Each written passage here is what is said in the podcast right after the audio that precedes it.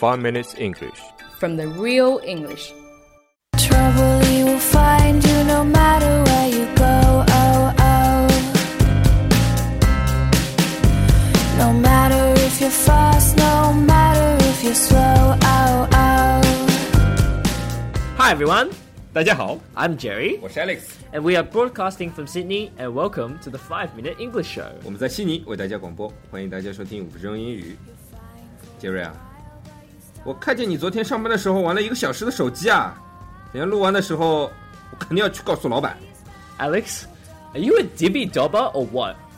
迪比多巴，逗比多巴，迪巴多巴，比拉鸡巴，这他妈什么东西啊？Would you like me to explain this to you in Chinese? 那你一个人做节目吗？我走了，Goodbye. Please leave now. 那我立马去打小报告。To be a dibby dobber means that you are a person that secretly tells the higher ups about something bad that someone has done.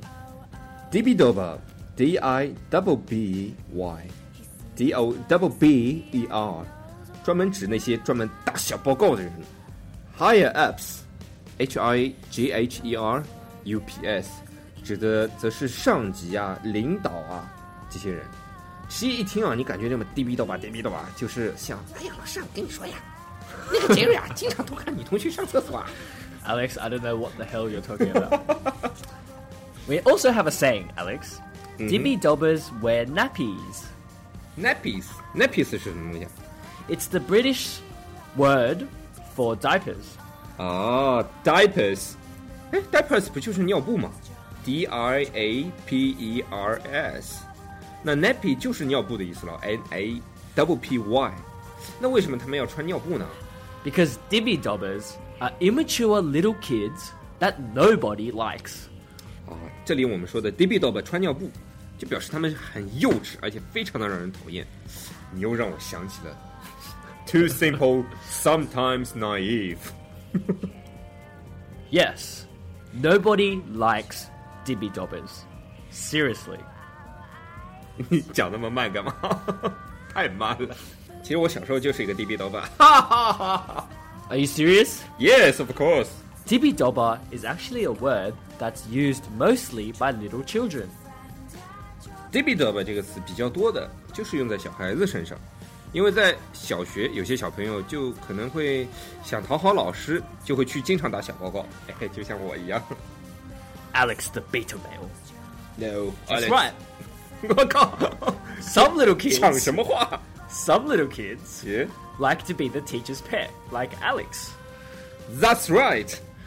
Teacher's pet 不是说老师的宠物，而是指老师喜欢的那些学生，跟老师关系又很好啊，有时候也会当老师的小助手。 Yes, 小助手， yes. A teacher's pet means that the child is often the teacher's favorite student. A teacher's pet is not necessarily a dibby dobber. 你这 student 读的像 stupid。 The teacher's pet is not necessarily a dibby dobber. But seriously, Alex, when you grow up, you'll realize that being a dibby dobber means that everyone is going to hate you. So you stop. Yes, cause Alex already became alpha male. cool story. 小朋友们上初中以后， 就会发现打小报告的人特别让人讨厌，因此也就不会这么做了。Like Alex. Exactly, Alex. Grow up and don't be a dibby dobber and don't be a beta male. Yeah, be a man. Be a, yeah, yeah, yeah. I'm already a alpha male. dibby dobber 是一个名词，指的是专门打小报告的人。那接下来我们讲一下 dob d o b 这个动词该怎么用。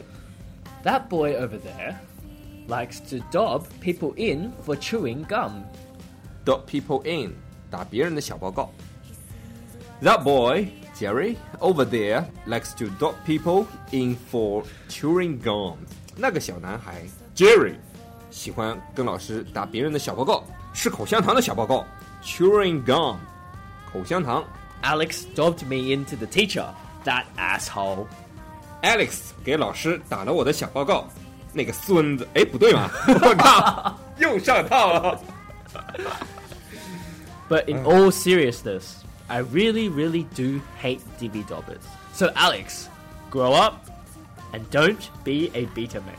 好了，那我们今天的节目就到这里啦，我们下期见。All right, that's all we have for today.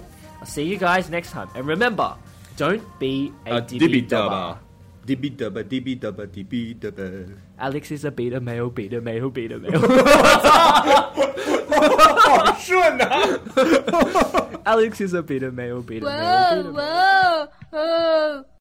如果大家喜欢我们的节目的话，可以在荔枝 FM 里搜索“五分钟英语”，那个黄色背景的爆炸头就是我们了。喜欢我们的话，请订阅我们的节目或者给我们点赞以资鼓励。也欢迎大家能够转发我们的节目，让更多的朋友能够参与到我们的节目中来。大家如果对我们的节目有什么意见或者建议，或者只想找我们聊聊的话，可以加我微信，不是微信公众账号，是我私人微信号 a l e x 下划线 z q 下划线 y u。大家也可以在节目下方看到我的微信号，复制粘贴就可以了，我会在微信里发红包的哦。